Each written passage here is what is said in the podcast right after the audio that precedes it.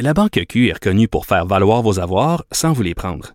Mais quand vous pensez à votre premier compte bancaire, tu sais, dans le temps à l'école, vous faisiez vos dépôts avec vos scènes dans la petite enveloppe. Hmm, C'était bien beau. Mais avec le temps, à ce compte-là vous a coûté des milliers de dollars en frais, puis vous ne faites pas une scène d'intérêt. Avec la Banque Q, vous obtenez des intérêts élevés et aucun frais sur vos services bancaires courants.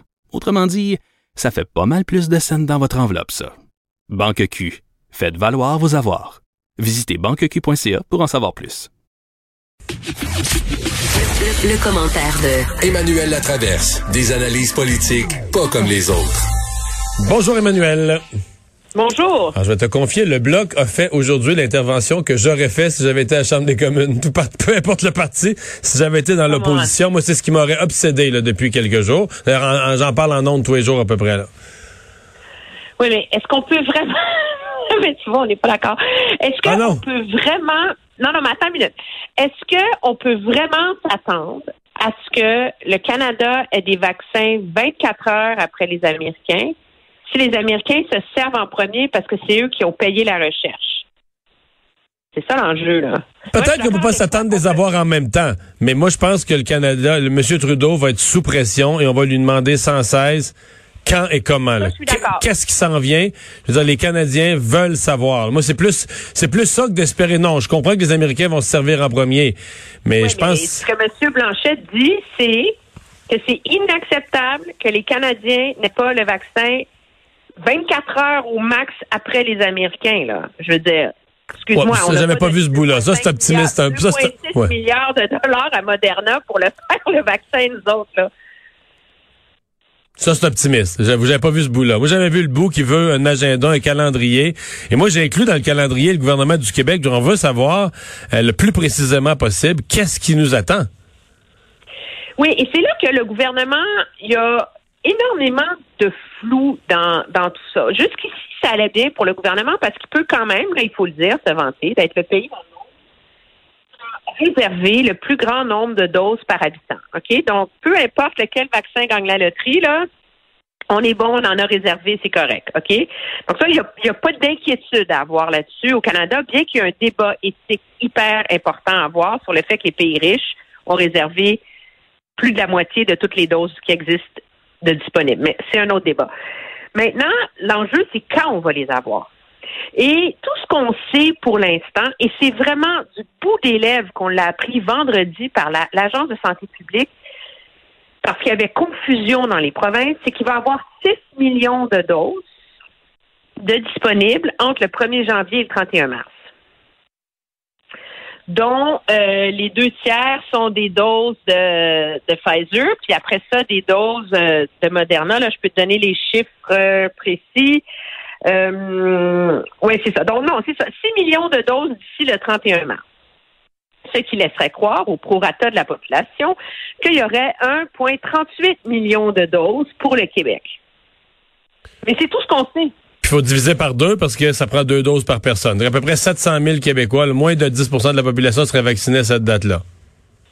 Oui, mais c'est le gouvernement, c'est tout ce qu'il nous dit. Mais on ne sait pas exact. et c- le problème que ça commence à poser, et là, bon, il y a le vaccin d'AstraZeneca Oxford qui rentre en ligne, il y en a d'autres qui vont arriver. Et quand vont arriver les autres doses? Des vaccins de Pfizer et Moderna? Parce que Pfizer, le gouvernement en a acheté 20 millions. Moderna, il en a acheté 56 millions.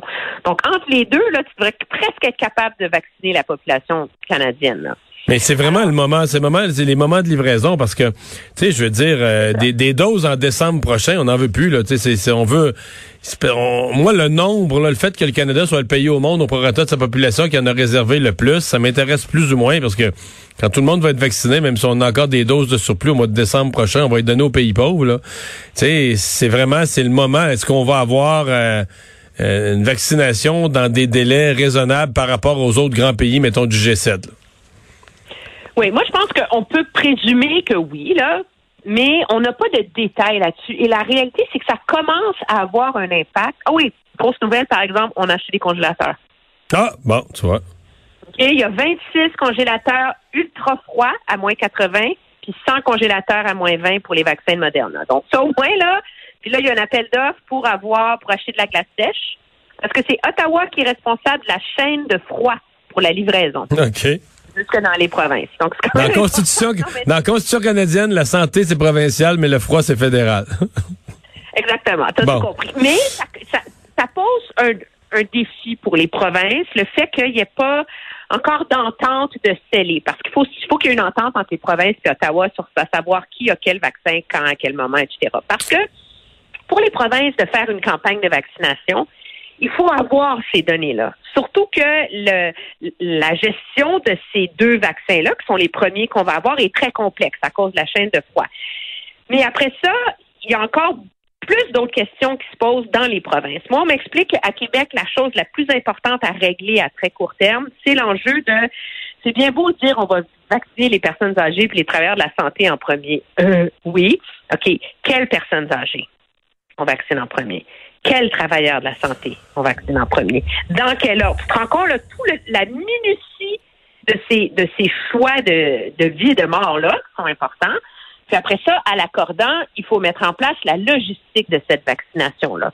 À court terme, c'est pas un problème majeur parce qu'il n'y aura pas tant de monde que ça à vacciner au début. On s'entend? Mais quand faut que tu vaccines les, les 7 millions d'autres Québécois, là, qui vont passer dans la masse, là, tu sais, il va y avoir les enfants, etc., là, imagine les ressources de personnel que ça prend. Parce que là, tu peux pas faire comme dans le H1N1, là, où on a vacciné 2 millions de personnes en trois semaines, imagine. Tu te rappelles, les gens étaient empilés Ouais. à la queue, le lu, Ouais, en je voyant, m'en voyant, souviens très bien. Tu peux pas faire ça. Tu peux pas faire ça, là, à cause de, de la distanciation puis du risque de contagion. Alors, c'est un casse-tête énorme, énorme, énorme, sur lequel travaillent les provinces. Moi, on me dit à Québec que ça avance bon train. là. on n'est pas particulièrement inquiet, puis on croit être capable d'y arriver. Mais il y a une partie de ces choix-là qui dépend de l'approvisionnement En des vaccin, données ouais, c'est ça. Ottawa, sur lesquels on n'a pas de réponse.